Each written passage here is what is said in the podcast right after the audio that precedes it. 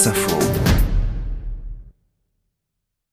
L'enquête du dimanche en partenariat avec euh, le site lesjours.fr qui raconte l'actualité en série nous plonge aujourd'hui dans le monde impitoyable des affaires. Raphaël Garrigos et Isabelle Roberts signent cette semaine Bolloré fait du rentre-dedans à Lagardère, 140e épisode d'une vaste enquête menée depuis plusieurs années.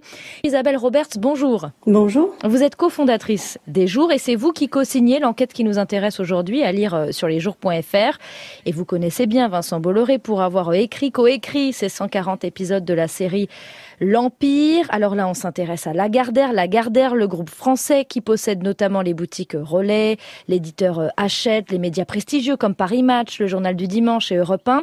À sa tête, Arnaud Lagardère, héritier de son père Jean-Luc. Alors d'abord, que se passe-t-il chez Lagardère euh, depuis quelques mois puisque le groupe semble aller de plus en plus mal? C'est vrai que le, le, groupe Lagardère, euh, depuis qu'Arnaud Lagardère en a hérité à la mort de son père en 2003, euh, n'a cessé de réduire comme euh, peau de chagrin en fait. Euh, les critiques qui sont faites à, Arnaud Lagardère, c'est sur sa stratégie. On n'a jamais bien compris ce qu'il voulait faire de ce groupe, et aussi son train de vie avec sa femme Jade Lagardère.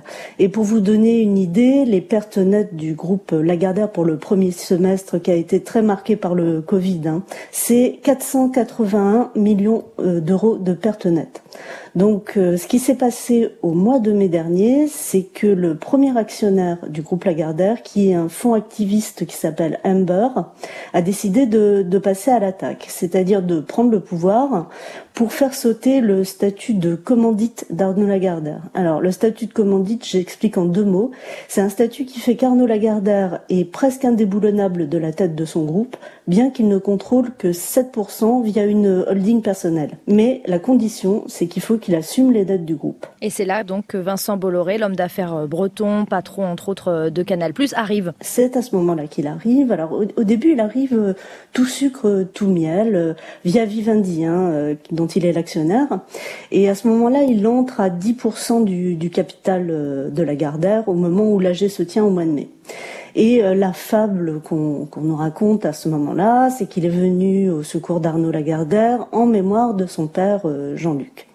En fait, à la manœuvre, il y a Nicolas Sarkozy, l'ancien président de la République, qui, depuis le début de l'année 2020, siège au conseil de surveillance de la Gardère.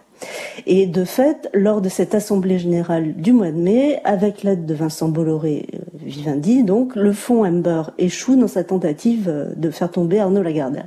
Sauf que finalement, mardi dernier, donc cette semaine, Amber Capital et Vivendi, donc Vincent Bolloré, ont annoncé la conclusion d'un pacte d'actionnaires, c'est-à-dire qu'ils détiennent maintenant 43,5% du capital de Lagardère. Alors finalement, pour vous, pourquoi c'est pas étonnant cette attitude de Vincent Bolloré, ce retournement? Quand on connaît Vincent Bolloré, c'est pas étonnant du tout comme manière de procéder parce qu'il fait toujours la même chose quand il fait un raid. C'est-à-dire qu'il prend un tout petit bout. Au début, ça a l'air de rien. Il grignote, il grignote et puis il finit par euh, tout manger. C'est ce qu'il a fait avec Avas. C'est ce qu'il a fait avec Vivendi. D'ailleurs, c'est comme ça qu'il a mis la main sur, euh, sur Canal+, puisque Vivendi est la maison mère de Canal+. Et là, avec la Gardère, qu'est-ce qui intéresse Vincent Bolloré? Alors, Ce qui intéresse euh, principalement Vincent Bolloré, c'est Europe 1. Peut-être un peu l'édition aussi, mais, mais surtout Europe 1. En fait, ça fait euh, longtemps qu'il qu lorgne Europe 1 parce qu'il voudrait euh, rapprocher euh, la radio de sa chaîne info, CNews. Euh, dans l'idée de faire collaborer la télé et la radio un peu à la manière de ce que font BFM et, et, RMC. Et à cela s'ajoute aussi l'arrivée d'un autre homme d'affaires français, Bernard Arnault, sixième fortune mondiale. Alors lui, quel rôle il a joué et est-ce qu'il est gênant aujourd'hui pour Vincent Bolloré? Ouais, c'est vraiment un, Dallas à la française, hein, cette histoire, hein, avec euh, comme protagonistes euh, des milliardaires. Effectivement, ce qui s'est passé, c'est que quelques temps après euh, l'Assemblée générale du mois de mai, Arnaud Lagardère a fait venir Bernard Arnault. Et il est entré chez Lagardère, mais il est rentré par la grande porte, c'est-à-dire au niveau de la holding d'Arnaud Lagardère. Et alors ça, ça embête beaucoup euh, Vincent Bolloré qui finalement est en dessous. C'est Bernard Arnault qui rentre vraiment dans le cœur du pouvoir. Hum, et Isabelle Roberts, vous parlez aussi euh, dans votre enquête à un moment d'Emmanuel Macron. Alors là, qu'est-ce que le président de la République a à voir dans toute cette affaire? Eh oui, ça serait pas drôle s'il n'y avait pas Emmanuel Macron dedans. On dit qu'Emmanuel Macron serait furieux contre Nicolas Sarkozy parce que, en fait, Emmanuel Macron n'a pas très très envie que Vincent Bolloré mette la main sur Europe 1 et rapproche la radio de, de CNews parce que CNews, quand même, depuis un an environ, c'est devenu une sorte de Fox News euh, à la française. C'est une, antenne très populiste avec notamment comme tête de pont euh, Éric Zemmour. Donc Emmanuel Macron, il n'a pas du tout envie que dans la perspective de 2020 et de son éventuelle réélection, il y ait une chaîne d'opinion comme celle-ci qui soit contre lui.